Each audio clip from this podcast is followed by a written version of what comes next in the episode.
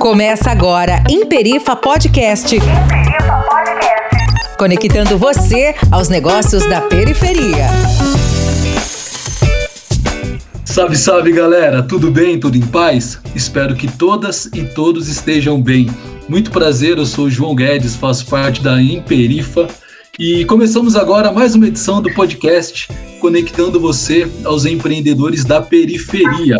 E como convidada de hoje, nós temos uma mulher, uma referência super especial, iniciando a nossa conexão para fora de São Paulo, esse eixo Rio-São Paulo já fazendo acontecer e fazendo parte do nosso podcast. E eu já te antecipo que ela é TED X também, é uma mulher potência, referência e uma referência ancestral. Se liga, hein? Eu tô falando de nada mais, nada menos do que a Karine Priscila.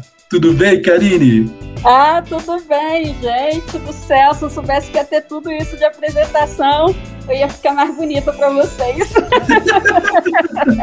ah, muito obrigada. Eu sei que é um podcast, mas quando a gente está com um sorriso desse, não tem como um turbante né, aparecer. Mas enfim, muito obrigada. É, meu nome é Karine Priscila, pode me chamar também de Negrita, que é o nome da minha marca, Negrita Modas. E aí, quando a gente tem uma marca com nome tão gostoso, a gente perde o nosso, né? Então, é isso. Fiquem à vontade. e obrigada.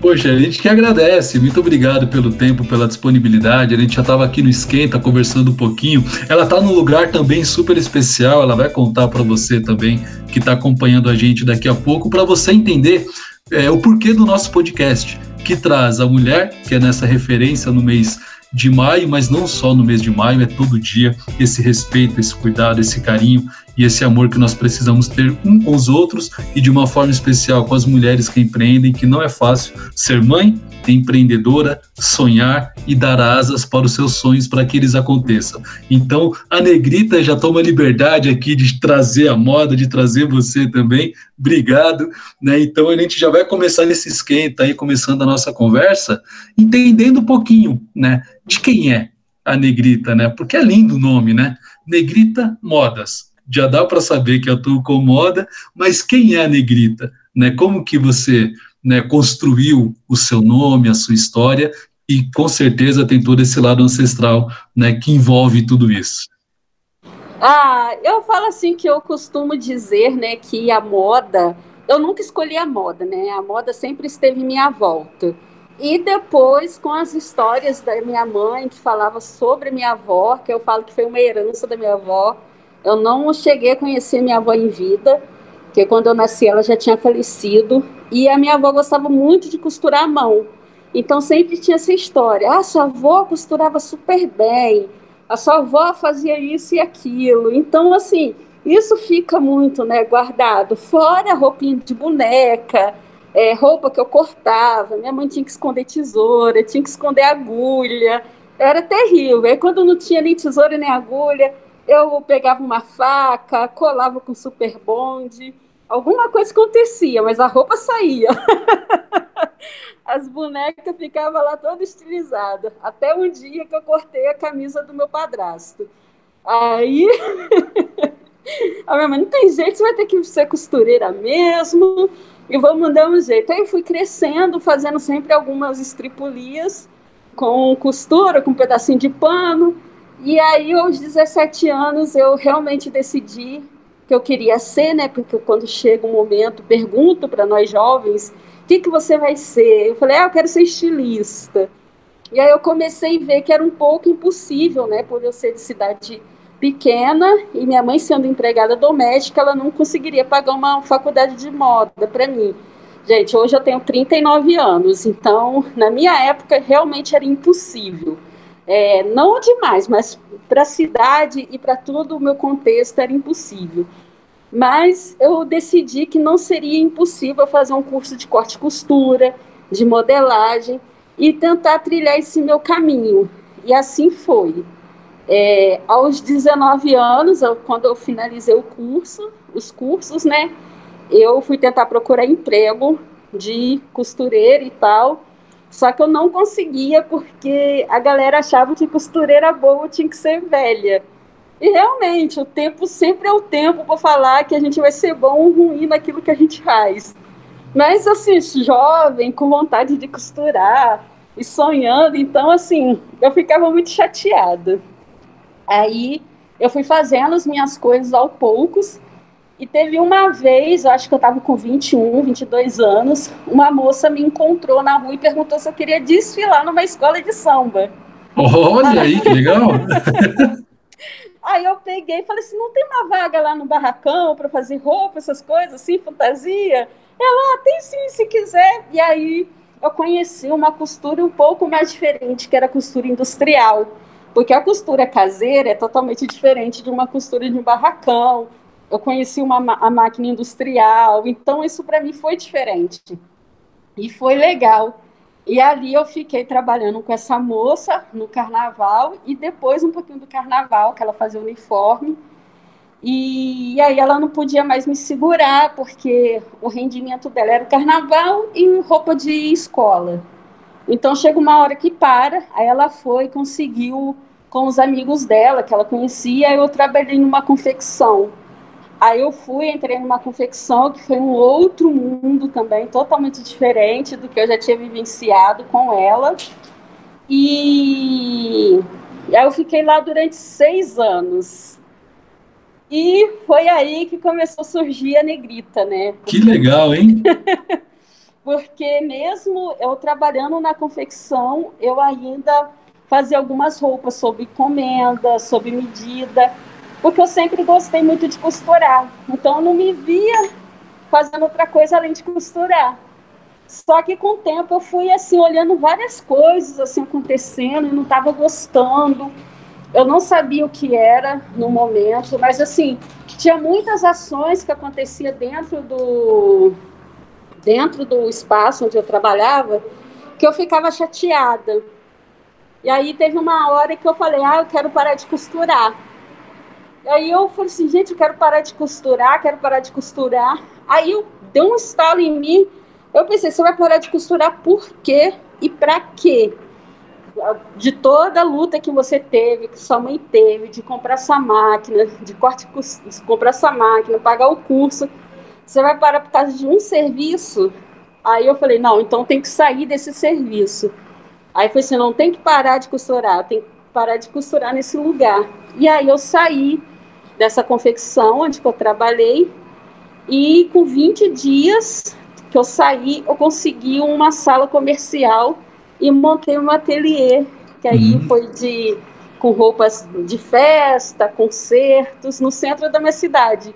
E aí foi muito assim, sabe? Foi muito forte, porque foi uma vitória, né? De na época minha mãe também estava viva, então ela torcia por mim, me ajudava.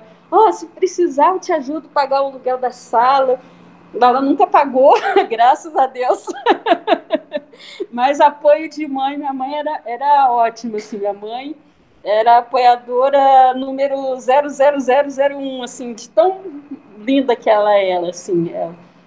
E é isso. Aí Negrita surgiu nesse sair desse trabalho automático, aí depois eu nessa mudança do meu trabalho, tentando entender o que estava acontecendo nessa confecção, eu entendi que eu estava sofrendo preconceito e racismo lá dentro.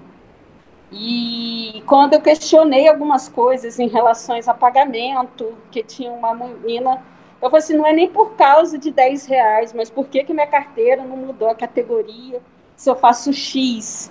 e a pessoa faz Y. Ah, mas é porque a pessoa faz é, 60 pontas de cós por hora. É, mas para ela fazer 60, eu tenho que fazer 61, porque ela pega de mim. E aí eu fui vendo essa situação, sabe? Por ela ser branca, ela ganhava mais, a carteira dela foi mudada. E aí quando eu vi também o, o a minha categoria, o meu salário, hum.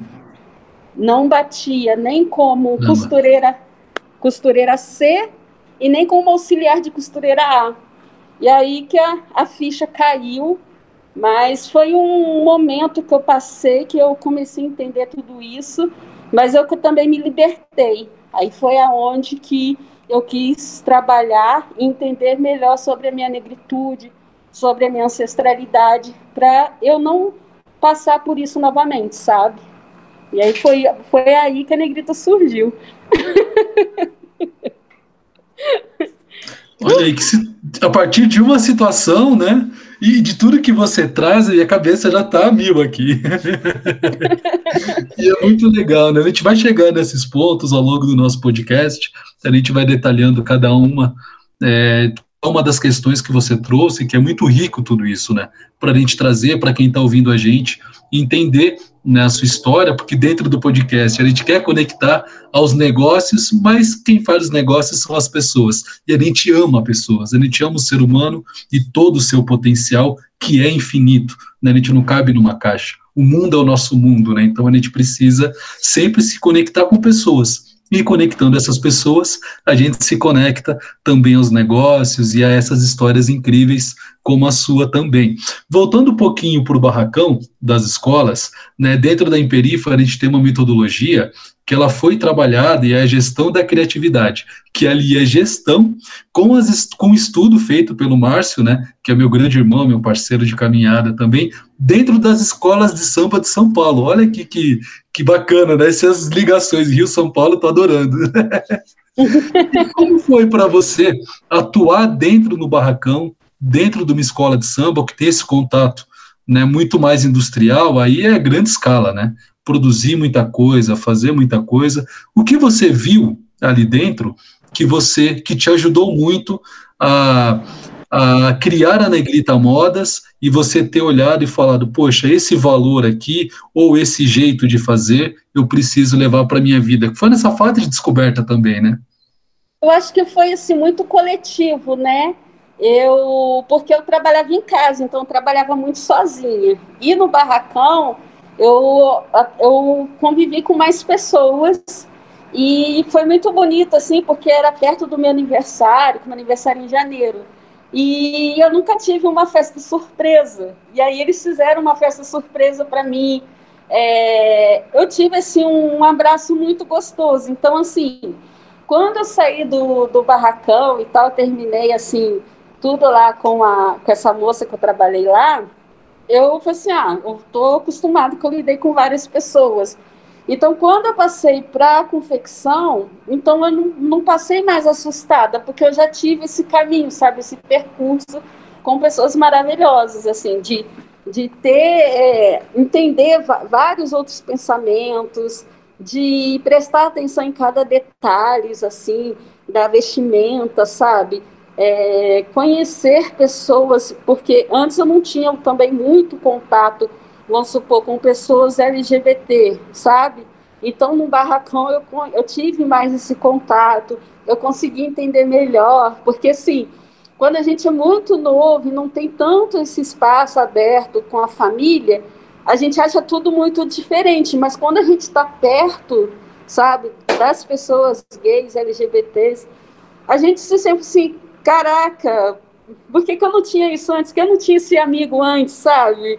E aí isso ajuda, porque é, tudo amplia, né? A sua visão amplia, o seu pensamento amplia, você não fica mais num, num quadradinho, sabe? Legal. Não fica um negócio fechado. Então, isso para mim foi muito bom, assim, é, ter esse contato com a escola de samba, né? E, e, o mais legal é que eu trabalhei e depois eu desfilei mesmo. Eu fui como Tem que desfilar junto, não pode só trabalhar. Tem que pôr o carro na avenida também, né? Uhum. Então isso para mim foi muito importante. Aí depois eu continuei mais dois anos assim mesmo. É, eu tá trabalhando depois, ainda consegui continuar mais dois anos na escola, ajudando, produzindo lá com a galera. Foi muito legal. Pô, que bacana, já dá para sentir que a negrita ali já estava sendo, né? O universo já estava trabalhando a favor, ó. Conheça seu público, conheça as pessoas que você vai se relacionar, né? Tem essa imersão, né? esse envolvimento que você já tinha desde criança com a moda, né? Mas ao mesmo tempo você poder ter essa, esse olhar mais próximo, né? Das pessoas e das pessoas que hoje, né? Também consomem a negrita, né? Isso, que legal. E aí, olhando para toda essa questão, né, que você lhe trouxe também, a questão até do próprio racismo ali, racismo, esse racismo estrutural que a gente tanto vê quando a gente sente na pele, nunca é fácil. né? E como ele fez você mergulhar dentro da sua ancestralidade, né, dentro da nossa cultura, da nossa, do nosso fazer ancestral. E como foi para você lidar com esses dois momentos? Ter sofrido essa questão, que é séria, é grave, né, no Brasil, infelizmente, a gente vive isso ainda, mas ao mesmo tempo, como na escola, você ter mergulhado, ter tido essa imersão né, para conseguir é, hoje estar aqui né, feliz e conseguindo também alcançar os resultados que você sempre buscou, né? É uma coisa assim que eu um tempo atrás eu estava conversando com uma amiga, né? Que eu não tinha muito quem trocar figurinha, né? Eu gostava do meu cabelo crespo, eu usava trança, eu não gostava de alisar meu cabelo, cuidava do meu cabelo, colocava canecalon, mas assim, eu não tinha outras amigas da minha idade e da minha cor que se interagia comigo para a gente falar sobre isso, né? Então, para mim era muito difícil. Eu comprava a revista Raça, eu gostava, juntava meu dinheirinho, comprava minha revista Raça, mas eu não tinha amigas para trocar figurinha. Então, assim, na época de escola, eu só comecei a trocar figurinha quando eu virei fã do Backstreet Boys. Aí eu conseguia trocar figurinha. E eu falei assim, como isso foi assim, é... que eu falo, né, que essa minha amiga, ela tem a minha idade. E ela teve assim, um empoderamento familiar e com as outras pessoas muito forte sobre sua ancestralidade, sobre sua negritude. E eu falei assim, mas a gente tem a mesma idade, como é que a gente não, não teve isso? Como é que eu não tive isso que você está tendo agora, né? E ela, para mim, foi muito importante nessa construção que a gente começava assim, conversar e ela falava as coisas para eu entender também melhor. E aí eu fui vendo que há casos e casos, né? mas um, a ancestralidade, empoderamento negro sempre esteve comigo, só que eu não era entendida, sabe? As pessoas que estavam em minha volta não, não me entendiam, sabe? Eu falava que era maluquinha do rolê, ah, a Karine só usa roupa estranha, então assim, eu não era muito entendida. E quando eu conheci, né, que eu conheci uma menina de 17 anos numa imersão, num curso de moda, e aí ela estava usando um turbante lindo e eu sempre queria usar, mas eu não sabia como usar. E aí a gente parou, teve aquela identificação muito linda, eu comecei a conversar com ela. Então ela foi assim, ela foi a igual a música do Rico Sapiência, né? Ela foi a chave, ela abriu os portões para mim, sabe? E aí ela mostrou os lugares que eu já ouvia falar, mas eu não tinha, eu não ia, sabe? Eu não conseguia ir, chegar. Então, tipo assim, ela abriu esse caminho Aí eu conheci o Jongo, conheci o Memorial Zumbi, que é uma cidade aqui vizinha, Volta Redonda. E ali eu fui conhecendo mais outras pessoas, aonde eu comecei a entender melhor também sobre a minha ancestralidade. Aí eu participei, participo ainda, né, do grupo da, do Jongo, de Jongo, de Volta Redonda. E ali eu tive a minha formação, assim, melhor, sabe, sobre mim, sobre a minha história. Eu estava passando um momento muito difícil na época, né? Porque minha mãe, ela estava doente e eu ficava muito tempo cuidando dela. E aí uma, uma amiga minha falava assim, não, pode ir para você distrair um pouco a cabeça, porque eu só costurava e cuidava dela. E aí você vai lá, faz sua, sua dança lá, faz seu jogo e quando você chegar eu vou embora. Então isso para mim foi muito bom, porque foi um tipo assim uma válvula de escape, sabe? E foi uma nova família que eu fui conhecendo, que eu fui entendendo tudo aquilo que eu passava na minha adolescência, que eu não era entendida. E ali também foi uma construção, está sendo, né, uma construção muito forte e muito bonita da minha história, né? E, e depois disso eu nunca mais, assim, larguei, assim, o jogo. E cada dia que passou assim, eu fui entendendo é, tudo que estava acontecendo. E aí teve um, uma coisa muito importante que aconteceu quando eu conheci o Quilombo, né? Através do Jongo. Que legal. Conheci o Quilombo. E aí, Quilombo, a gente só ouvia no livro de história, numa coisa assim, bem rasinha, sabe? Muita coisa assim, bem rasinha. Que falava, ah, o zumbi dos palmares, no Quilombo. Então, a gente achava que Quilombo nem existia, né? né? Porque parecia até uma história fictícia, como se fosse história, sei lá, do Harry Potter, né? Que o Brasil faz questão de fazer isso com os povos originários ou com os povos afrodescendentes, né? E, Eu tive uma oportunidade muito linda, né, de conhecer o Quilombo. Aí minha mãe nessa época já não estava mais viva, mas foi onde eu tive uma conexão muito forte ali com a minha ancestralidade, com uma passagem que eu tive lá, de tudo que estava acontecendo, de tudo que eu estava aprendendo. E lá eu consegui até fazer um ponto, né? Eu fiz uma poesia, depois virou um ponto de jongo, é, cantando a história da, da vivência que eu tive ali, sabe? Olha que legal. Para mim, é, para mim é muito importante, é muito importante isso, sabe? Quando a partir do momento que a gente descobre, conhece a nossa história verdadeira, né? É, o mundo acaba sendo nosso, né? Porque a gente está falando a verdade, a gente está transmitindo a verdade e não tem como mais fugir, não tem como mais correr disso.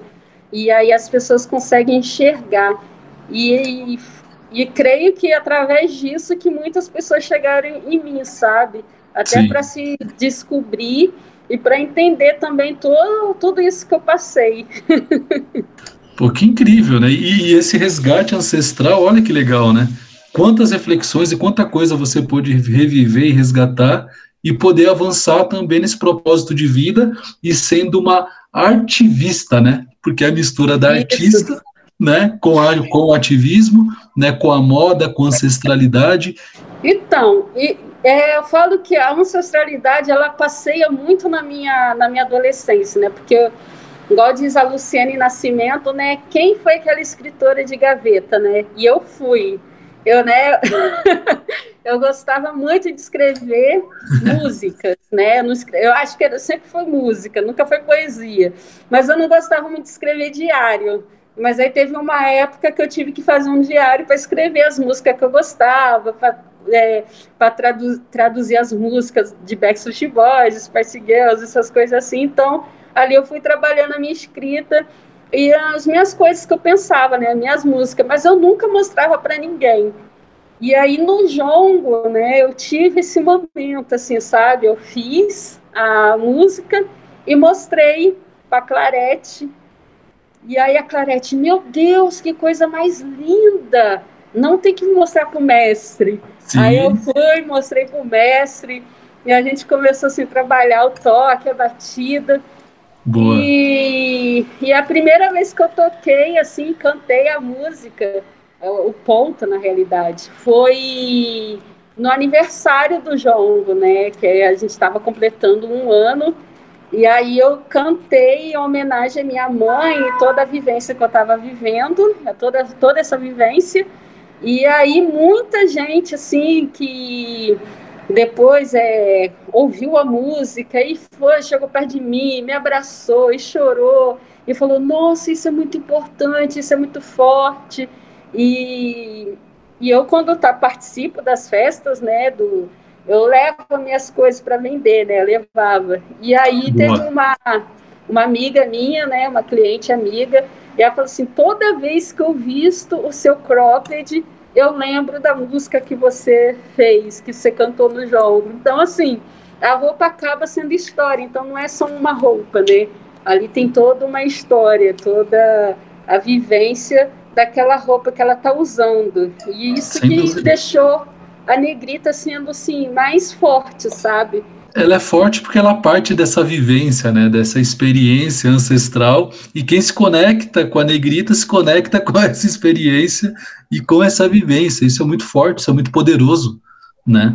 Porque é o que você trouxe, meu, isso é eu tô aqui feliz e obrigado por partilhar comigo, com, com quem também está acompanhando o nosso podcast, para a gente entender essa importância desse resgate né, histórico, compreender as nossas raízes, né, compreender também é, quando a gente cria um negócio, né, cria uma solução, como que essa solução se conecta com a gente, né, com aquilo que a gente acredita, com aquilo que a gente vive e como a gente consegue, a partir desse acreditar, potencializar tudo isso dentro do meu negócio e dentro de outras ações que a gente também pode fazer. Isso é muito legal, né? E olhando para a sua história, né, eu sei que você também leva isso para as escolas, né?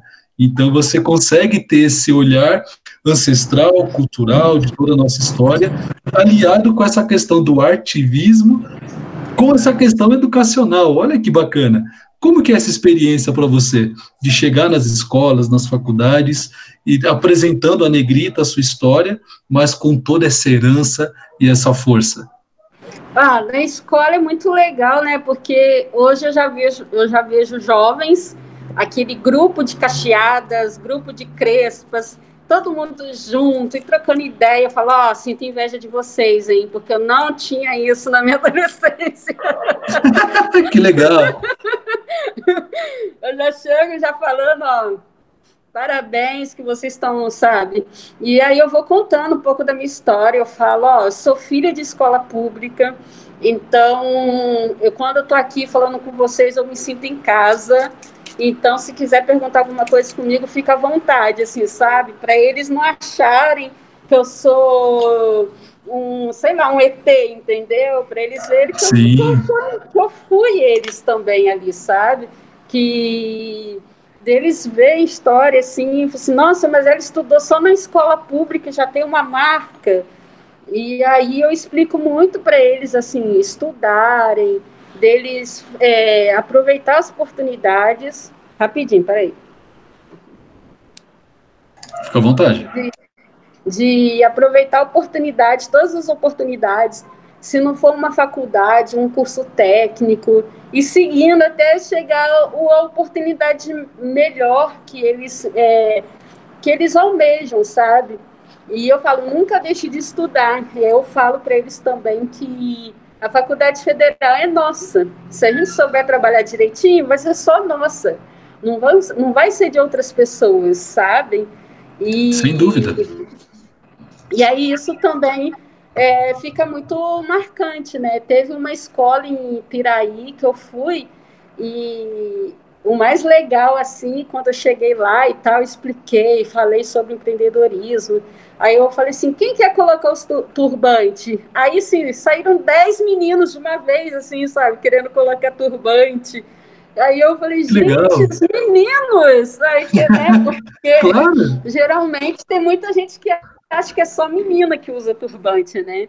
E geralmente os meninos também, tem alguns meninos que ficam com vergonha. E dessa vez foi o contrário, né? Foram 10 meninos pedindo para ficar com turbante. E aí eu vi assim, como foi importante, e está sendo importante o trabalho dessa professora, que é a Carolina, que me chamou, e ah, que a Carolina me chamou, e o trabalho lindo que ela faz dentro da escola, sabe? De de estar tá fazendo esse empoderamento com as crianças e quando chegar lá elas que mais me ensinam do que eu, sabe? então sem isso para mim. E essa referência, né? Ter você lá do lado, né? Falando sobre toda essa questão ancestral, mas também olhando, nossa, ela tem uma marca, né? Olha que bacana, que mulher de sucesso. Daí a gente resgata a nossa história, né? De reis e de rainhas também, que nós somos. Isso. Né, a nossa raiz ancestral é essa. Né? Não é da é. escassez, é. ela é da abundância, né? É, eu tive assim, eu falo que eu tive um caso de sucesso, né? Mas eu brinco que são vários. Mas assim, teve uma escola que eu chamei lá para fazer um desfile, e aí as crianças fizeram um desfile com as minhas roupas e tal. E aí uma das meninas juntaram com outras um grupo e elas fizeram uma agência de moda, a Frotim. E aí, eu achei tão lindo, sabe? Porque foi a partir de um desfile que eu fiz na escola. E eu, eu fiquei muito assim, sabe, honrada de saber que eu fui a percussora, sabe, que eu fui o incentivo.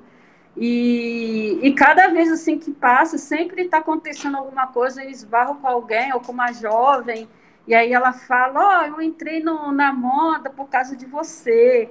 Uma também teve uma moça que ela, ela conhecia.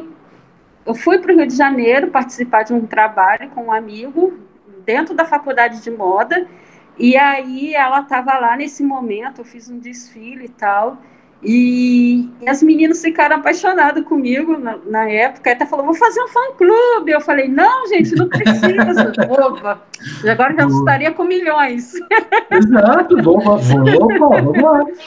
Aí ela foi, essa menina fez a faculdade de moda E ela mandou mensagem para mim falando que queria fazer uma roupa da faculdade de moda, da formatura dela. E eu fiz a roupa dela. Olha que legal. E, nossa, e foi muito lindo, assim, porque a gente depois começou a chorar, né? Porque, assim, gente, quem diria, né? Porque você acaba realmente incentivando, igual eu falei, eu incentivo, eu falo mesmo, pode fazer que a faculdade é nossa, a federal é nossa e vocês têm que fazer. E ela foi seguir os sonhos dela. Hoje a gente tem esse contato muito legal. Ela fala o que está acontecendo. Hoje ela trabalha até dentro da igualdade racial, assim, muito legal, sabe? Esse, tudo isso que está acontecendo, assim, de ver esses jovens Sim. realmente é, me ouvindo, né? E seguindo Sim. essa cartilha de empoderamento de saber que eles podem fazer tudo sim. Isso é muito bom. Isso é lindo, né? De ver, de ouvir, de saber. Isso nos inspira e inspira tantos jovens e tantas famílias, né? Que você acaba atingindo indiretamente, porque trazer isso para as escolas, trazer essas questões como pauta, é fundamental para a nossa transformação histórica, né? A gente precisa fazer hoje, compreender o nosso passado, compreender toda a nossa herança e olhar né, para essa transformação que ela é possível a partir desses pequenos passos que já são grandes passos, já são grandes conquistas, né? E aí com tudo isso, mulher, você chega no TED, com toda essa história, sendo referência, tendo até o fã-clube aí que quase saiu, e aí você chega no TED para contar a sua história. Como é que foi? Olha, eu falo assim que o, o, o TED foi um susto, né? Porque, ah, você quer participar do TED? Eu falei, quero. Aí, quem era o senhor TED, né? Porque na época eu não sabia o que era o TED direito e eu aceitei, né? E aí, quando eu fui ver mesmo que era o TEDx, eu falei assim: me tira daqui, me tira daqui, eu não quero, não. Você já aceitou, então você vai ter que participar. E foi uma experiência muito forte, porque eu vi a minha responsabilidade, sabe? Como uma mulher negra, uma mulher que estava mostrando o seu caminho de da sua travessia, né? Porque eu ainda estou atravessando tudo isso. Claro que hoje eu estou mais forte do que antes. Ali eu estava numa transição também e mostrando esse caminho, sabe, de uma forma mais leve. É, não só para mim, mas para as outras pessoas que estavam em volta, para crianças. É, eu falei muito também sobre a boneca, né? Porque foi aonde que teve esse despertar de uma criança que falou que não queria participar dos nossos eventos porque não tinha brinquedo para ela e também de estar tá andando em outros eventos e ver essa trajetória, né, das crianças de ver outras pessoas tendo bonecas e tal, e aqui na minha cidade não tinha. Então eu vim, cheguei com essa proposta aqui para uma amiga, só que ela não conseguiu assim fazer. E aí eu vi que realmente as bonecas tinha, que eu tinha que fazer as bonecas, né? Porque eu já estava muito integrada com elas, assim, né? Pela vivência, tudo que eu já estava passando. E foi muito legal que muita gente acho, falou assim, que as bonecas no começo era meu autorretrato, né? Aí até brinquei, é isso que dá, não ter boneca negra na minha infância. Eu não tive boneca negra na minha infância, então eu faço as minhas agora. Claro. e aí eu pensei que seria para as crianças, quando eu fui ver, eu só estava vendendo boneco para as mulheres da minha idade, assim, sabe? Porque elas estavam também resgatando esse momento que elas Isso. tiveram. Então, quando eu fui ver, eu estava fazendo assim bonecas é, inspiradas na, nas mulheres que estavam em minha volta. E aí foi muito legal, assim, porque era muito coincidência. Às vezes encontrava, eu fiz bonecas de cabelo colorido, que eu inspirei na minha amiga Carol. Aí, quando eu vi, comecei a fazer boneca de cabelo verde, roxo, amarelo. E aí, quando eu participava de alguns eventos, tinham meninas e mulheres com cabelo colorido, né? E aí eu pegava e falava assim, ah, deixa eu tirar uma foto com você com a minha boneca. Aí eu colocava, achei uma bonegrita humana. E ali as pessoas achavam que eu tinha feito por encomenda. Eu falei assim, não, não foi encomenda, foi a boneca que eu fiz. E aí a galera ficava assim, meu Deus, como que é importante isso. E, e além das bonecas, né, que eu comecei a fazer e montar, foi bem legal que eu tive uma história de desconstrução, né, com as bonecas, porque ainda não tinha muitas pessoas que tinham pensamentos, falavam, ah, nega maluca. E aí eu falei assim, não, não é nega maluca, é uma boneca, o nome dela é Bonegrita, e a partir do momento que você comprar, você pode batizá-la com, com o nome que você se acha que se você identifica melhor. E Sim. negra maluca é um, uma forma pejorativa da, de mulher. Muitas mulheres negras passaram, né, na época da escravidão e depois na época que ela queria estudar e não podia. A partir do momento que a mulher falava, a mulher negra não queria aceitar algo que não era possível para ela, e as pessoas achavam que estava maluca, e aí eu começava a falar isso para elas, sabe? Aí eu falava assim: eu perco a venda, mas eu não perco a desconstrução. Então, isso foi um trabalho muito legal, né? Eu tenho uma missão, né? É isso. e, e essa luta, assim, né? Igual teve também na época que eu comecei a vender os turbantes, e começou a ter aquela moda, e todo mundo queria. Eu tinha algumas lojas que queriam comprar os meus turbantes para revender. E aí hum. eu falei que eu não iria revender meus turbantes, porque os turbantes, ele era uma história, sabe? Era luta e resistência.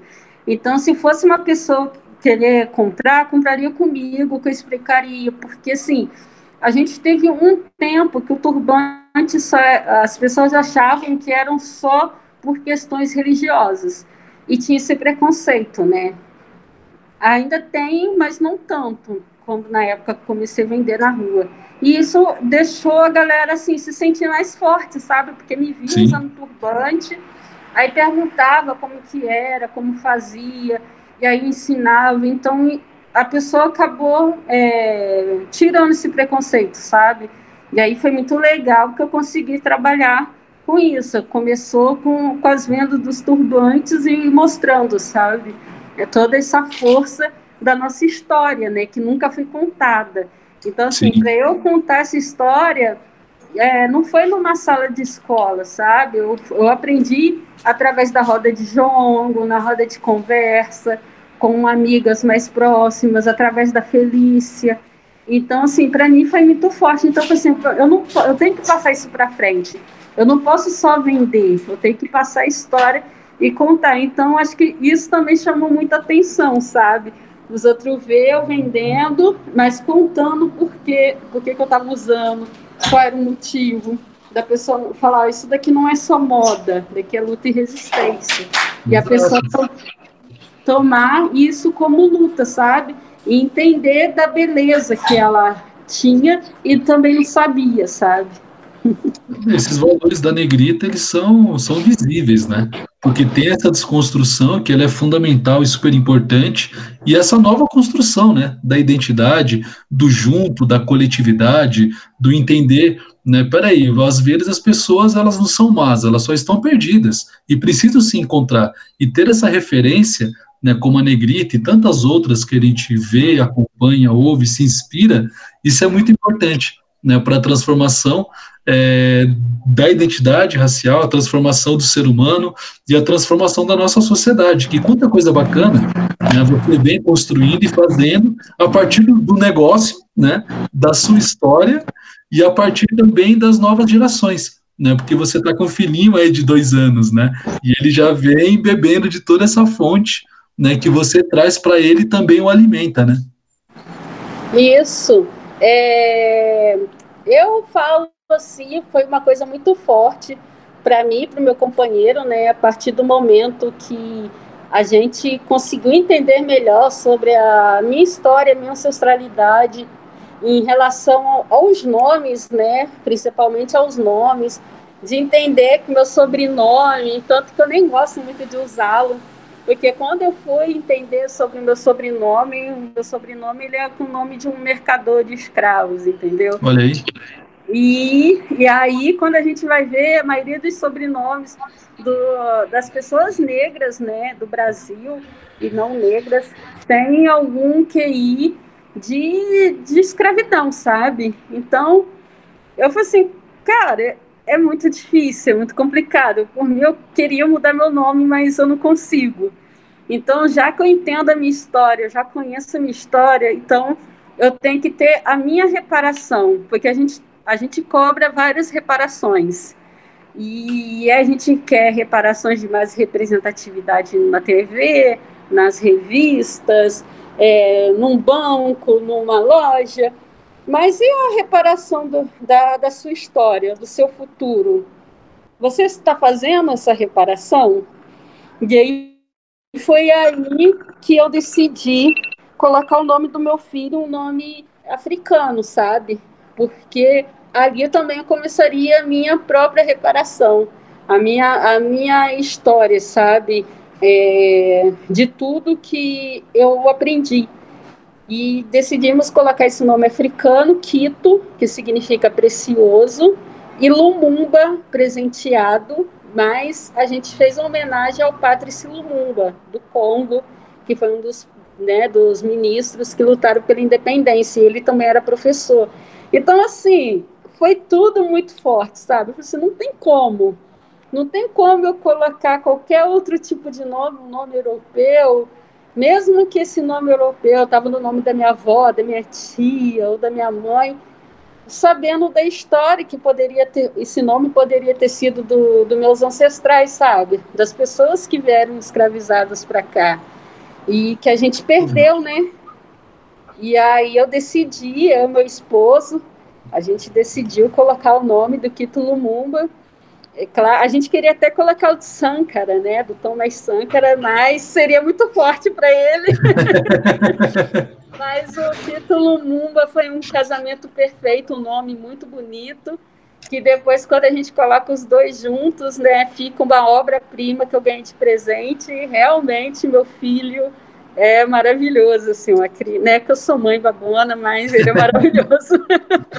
e é legal porque o nosso podcast, ele traz esse olhar da mãe, da mulher, da história, da história ancestral, da empreendedora, e você está nos presenteando com tudo isso. E o Quito, né, o Quito Lumumba, né, para completar essa obra de arte, ele é precioso. No nome, ele é precioso na história, ele é precioso para a sua história, para essa reparação, para esse ressignificar a sua, do seu companheiro, de tanta gente que te acompanha, né? Tanta gente que tem acesso a esses valores através das suas roupas, do seu fazer, do seu falar, do seu agir, né? Na Imperífera a gente sempre traz que a gente também tem um jeito muito próprio de ser e de fazer, né? O que que, o que, que eu sou, né? E o que que eu faço, né? Então essa junção do ser e do fazer, porque o fazer é aquilo que a gente entrega, com, que é o nosso propósito, né, que é muito maior do que nós, né, é muito maior, né, a causa que a gente acredita vai além da gente, a gente acredita tanto que a gente se doa, a gente doa a nossa vida para isso que a gente acredita, para a causa que a gente ama, que a gente vive e avança, né, com, com essa causa. É isso. E aí eu fico assim muito orgulhosa de tudo que eu consegui, né, construir, né, a minha família ela foi formada numa roda de jongo, onde eu conheci meu, meu companheiro, né? Eu já fazia parte do grupo, e aí ele veio para o grupo através de um convite do, do meu mestre, e ali a gente teve, assim, sabe, aquele amor à primeira vista. Já bateu, opa, estamos aqui. para mim foi muito importante, né? Porque a minha história, a constituição da minha família foi através do, do nosso convívio, sabe?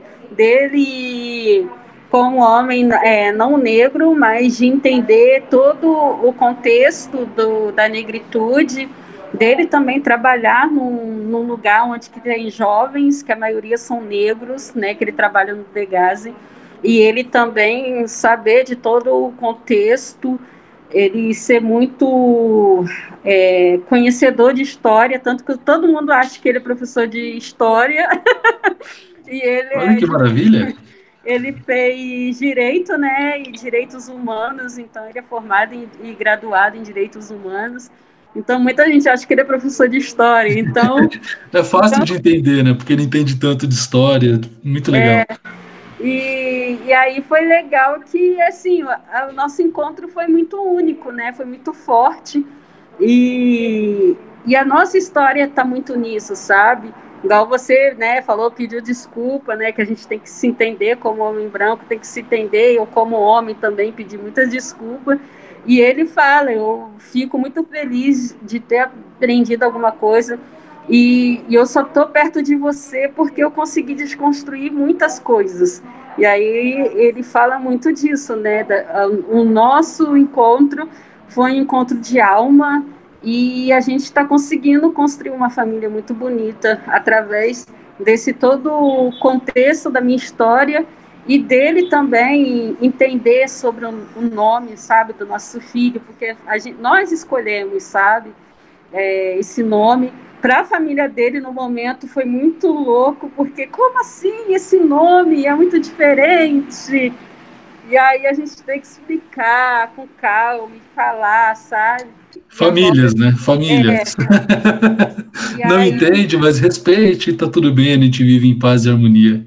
E aí deles entenderem hoje o Quito ser xodó deles, sabe? Ah, o Quito, Quito, e aí...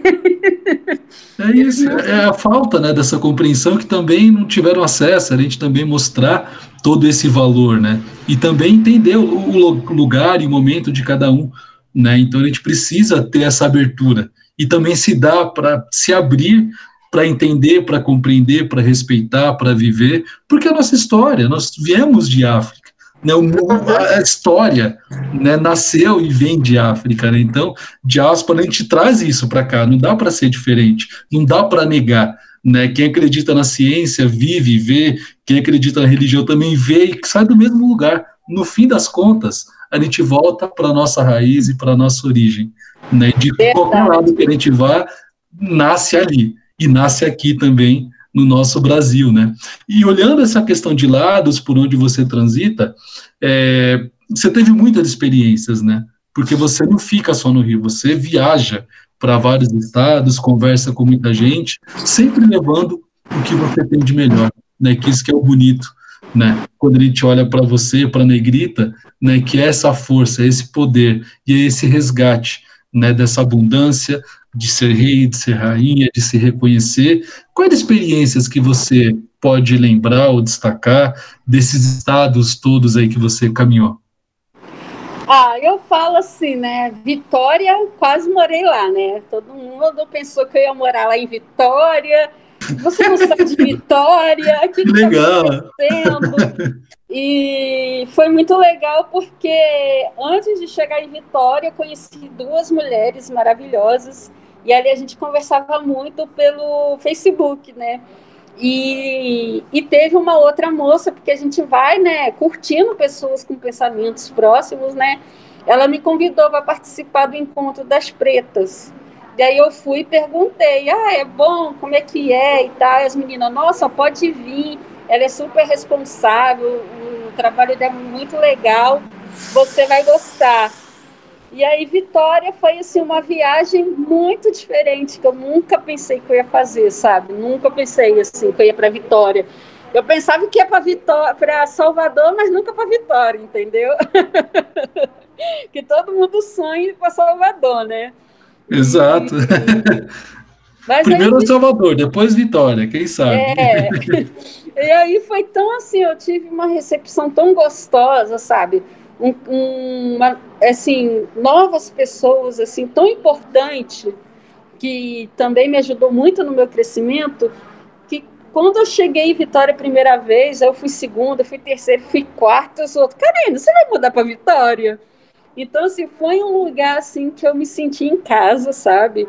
Foi um dos primeiros lugares fora do Rio que eu me senti em casa, que, que valeu e vale a pena é, conseguir ir para Vitória, tanto participar do Encontro das Pretas, mas de reencontrar as amigas, sabe? De, de igual do último, do penúltimo Encontro das Pretas, né? O meu companheiro foi, então ele também conheceu Vitória e falou assim, nossa, nunca pensei que Vitória.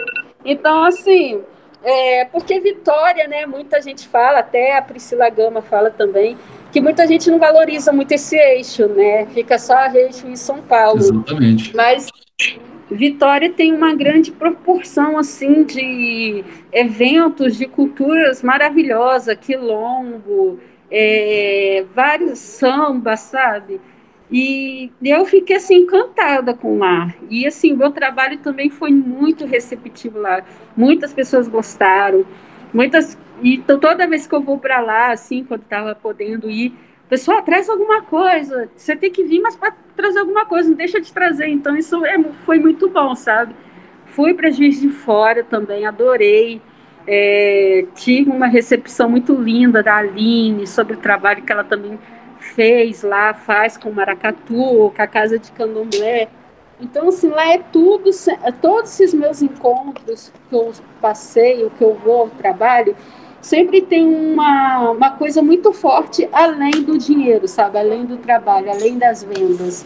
Vem com histórias verdadeiras, vem com contexto muito forte do crescimento, sabe? De todas Sem as dúvida. mulheres. Então, assim, quando eu vou lá, eu não vou só para vender, sabe? Eu vou para trocar saberes, eu vou para beber a água. Sabe? Beber da fonte, né? Isso é beber muito legal. Da... Isso. Então, eu nunca vou só na intenção de vender, eu vou muito na, na intenção de, de se reencontrar, sabe? Sim. Essa conexão ela é incrível, né? E tem algum lugar que você gostaria de ir ou que a negrita te levasse que você ainda não chegou ou gostaria de voltar? Cara, só cheguei como roupa em Salvador, na Bahia. e na África também, né? Que eu fui para o continente africano, aí eu fui para Moçambique através da Ana Paula Xangani, eu Sim, fui para eu fui para África Central, né, através de mais duas clientes, através da Magamoura. Então, assim, eu, é, são esses lugares que eu gostaria de ir, que ainda só cheguei com, em roupa, né, com esse meu trabalho, mas eu tô, eu tô dessa vez eu tô mais animada, né, que eu vou conseguir ir para Salvador logo, entre aspas, porque tem uma amiga minha que vai morar lá e aí, como ela já visitou todas as minhas casas que, de mudanças que eu já fiz na minha vida, então eu sou obrigada a visitá-la lá. Em... Não é? Agora é minha vez, né? De retribuir a visita, né? É, retribuir a visita. Mas, assim, meu sonho é em Salvador, assim, sabe? E depois eu comecei com a minha estamparia artesanal, conheci outros mestres da estamparia, que é o Alberto Pita, tem a Goya Lopes, e, e aí eu fiquei assim, gente, eu tenho que estudar, eu tenho que beber essa fonte, sabe? Eu tenho que entender melhor tudo isso que eu estou vivendo, com estamparia artesanal. Eu fico lá namorando lá o Instagram dos dois. E eu conheci também a Liz, que é do Quilombos e Flores também, que ela faz esse trabalho todo de estamparia artesanal. Aí eu já estou assim, já, quando chegar em Salvador, vou ter que ficar uns três meses conhecer todo mundo, estudar. vou sem pressa, né? Vou, vou sem ter prazo para voltar. é isso, é beber dessa fonte, desse axé incrível, maravilhoso. Isso é maravilhoso, é muito bom, né? Muito. E quando o papo é bom, ele não acaba, ele só estende. é, a gente já está caminhando para o nosso final. É, é muito legal, né? Poder beber dessa fonte que vem de você também, toda essa sua generosidade, né? Essa sua força, essa sua energia tão boa. E, a grande maioria das pessoas que acessam né, as nossas formações, os nossos conteúdos, ou tem acesso a tudo aquilo que a gente produz, são mulheres, né? Qual o recado, ou qual dica, ou o que você gostaria de, de, de trazer para todas essas mulheres, que na sua grande maioria são mulheres pretas, na sua grande maioria na periferia, que aliam né, o ser mãe ali o empreender, esse autocuidado que é tão necessário, mas também o cuidar, né? Porque isso é muito forte também nas periferias. Né? Qual recado que você traz, ou, ou a, enquanto negrita, né? Que é tudo isso, para mim é tudo junto. Você, a marca, é essa força. Olha, eu como mãe, né, eu fico muito honrada de ter uma base muito forte, sabe? É, eu cuidando da minha mãe, eu tive uma herança que eu ganhei, foi a cuidadora da minha mãe, elas são, eram muitas amigas, e aí elas prometeram de uma da outra cuidar de mim, né? Então, a Áurea, que ela é, eu falo que ela é minha herança, sabe? que a melhor herança que minha mãe deixou, ela me ajuda muito na criação do meu filho. Então, ela é, é uma base essencial para mim. E eu sei que isso não acontece com muitas mulheres negras de ter uma base, né? De ajuda, essa ajuda, é, dessa ajuda que eu tenho, né? Mas eu sei que quando nós mulheres negras, a gente são muito unidas de uma ajudar a outra, é, não sempre, mas na hora mais necessária. Então é sempre estar, tá, é, vou colocar, tão, é, estar presente, né? Na vida de outra mulher negra, mesmo perguntando como está, com uma conversa, com um toque de telefone, ou mandar uma mensagem de eu te amo, que eu amo todo mundo, sabe? Sou muito dada. Aí eu acho que. Sei bem como é isso. Também tem um olhar aqui em casa que. e aí, quando eu passo assim, uma mensagem para minhas amigas: Ó, oh, eu te amo, tá? Eu tô sumida, mas eu te amo. Porque tem hora que o meu trabalho me sufoca muito, assim, de estar toda hora produzindo ou fazendo alguma coisa, mas eu corro rapidinho na internet, pedindo desculpa para a galera que eu estou ausente, ou mandando uma mensagem, né, que eu não consigo estar tão presencial ali, mas essa mensagem me aquece do mesmo jeito que eu recebo das minhas amigas, então sempre eu estou retribuindo assim, e da gente também, é, a gente tem que estudar muita gente, sabe, e perdoar muita gente, assim. Eu falo assim, nós mulheres, sabe, não ter tanto essa cobrança, sabe, não se cobrar. Se às vezes não está acontecendo alguma coisa com você, não é culpa sua. Infelizmente é do racismo estrutural. Então não leve muito isso, sabe, ao pé da letra, achando que você é incapaz. Não, não, não faça isso. É, respire fundo, é, converse com seus ancestrais, sabe? É, lê uma leitura, ou lê um trecho, alguma coisa que te incentive, sabe? Para você se firmar e depois começar a andar, sabe? Nunca desistir mesmo do, dos seus sonhos. É, e sempre traçar, sabe, uma, o seu caminho.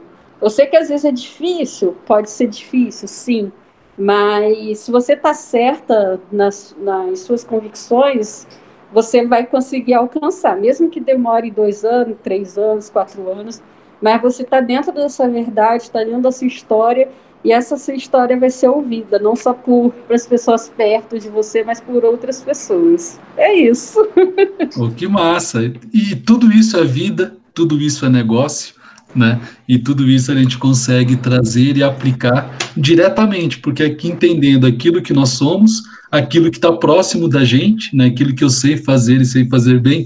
E olha, que você que está ouvindo a gente, que está acompanhando o nosso podcast, você sabe e sabe muito. A gente precisa valorizar o nosso saber sempre, porque você é especialista naquilo que você faz. Né? Então, a gente tem a história da Negrita no nosso podcast de hoje, que trouxe essa arte né, criativa do reinventar a moda com sua história ancestral, com toda essa ligação né, que ela traz dentro desse universo da moda, do ativismo, sendo uma grande artivista. ah, obrigada. Ai, Negrita, carinho. Olha, eu só quero agradecer. Fica à vontade. Quero agradecer muito Estou é, me sentindo aqui, a... nossa, estou me sentindo muito emocionada mesmo. Quero agradecer muito esse carinho, essa conversa é, foi e está sendo deliciosa, assim, é, é muito bom, assim, ouvir e, e contar um pouquinho da minha história, mas com esse sentimento de que eu estou sendo ouvida de verdade, sabe? Isso é muito bom. Isso é muito bom porque isso mostra como e quanto ainda eu tenho que caminhar, sabe? E eu estou muito feliz e agradeço muito a todos que vão estar ouvindo essa conversa. E, e da última vez, não é piegas, nunca desista dos seus sonhos. Verdade. Não é piegas, é real, é vida. Isso é vida, gente. o que seríamos de nós sem os nossos sonhos, né? São eles e são por eles que a gente confecciona asas, como diria Sérgio Vaz. Né? A gente precisa ouvir o nosso coração também e ouvir o nosso travesseiro, que é ele que faz a gente caminhar. É ele que cobra muitas vezes, mas na grande maioria é ele que nos traz bons sonhos e uma expectativa boa de um novo amanhã, de uma nova história. E como encontra a Negrita nas redes sociais? Quem está querendo consumir, entender mais, eu preciso da Negrita, eu preciso comprar, eu preciso ver. Como que eu te acho? Então, pode entrar no Instagram, né, Negrita Modas.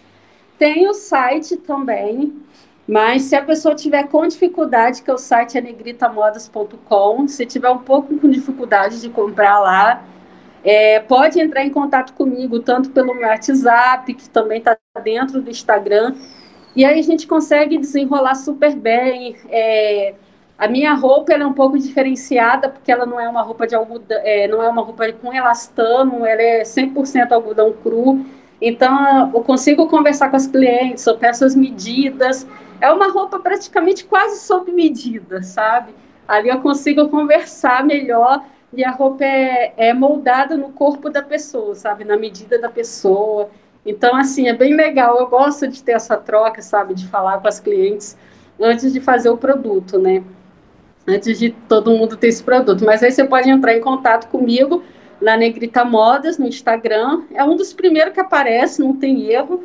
E também é, no, na confecção Negrita Modas, que está no Facebook, também que é fácil de achar. Não tem erro, não. Boa. Gratidão. Vão lá, participem, acessem, curta, comenta, compartilha, né? traz os amigos, as amigas para curtir Negrita Modas, para acompanhar, né, não só a roupa, que é incrível, é linda, é muito legal, que a gente precisa também né, abastecer de moda, abastecer das nossas. É, e consumir também de quem empreende, né, dessas mulheres incríveis que a gente traz dessa vez Negrita, a gente traz toda a sua sabedoria, né, Karine Negrita. é muito legal. Muito obrigado. Obrigado pela sua atenção. Obrigado pelo tempo. Ela estava no ateliê, galera, conversando com a gente, fazendo a unha, tá. se cuidando. Ela está aqui, ó, na Pati Rosa Esmalteria. Olha aí, ó, fazendo propaganda. É, mulher preta aqui, que a gente fala, né, do Black Money. Sempre. Fala usarem Black Money sempre, né?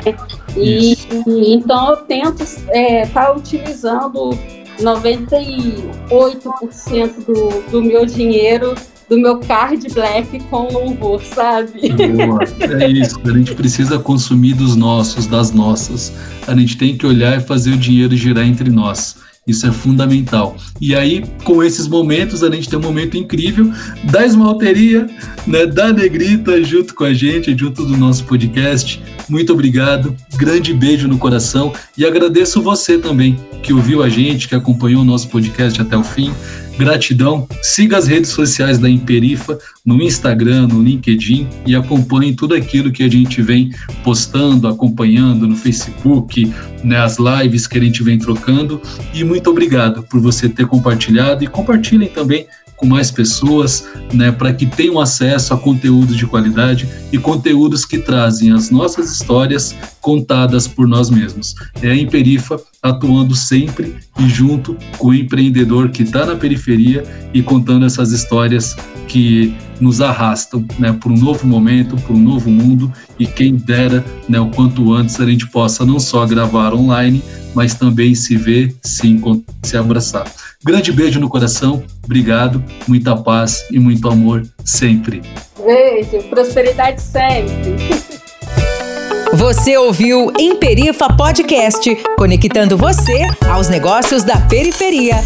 Siga a Imperifa nas redes sociais, Instagram, Facebook, LinkedIn e acesse nosso site emperifa.com.br. Te esperamos no próximo bate-papo. Até lá!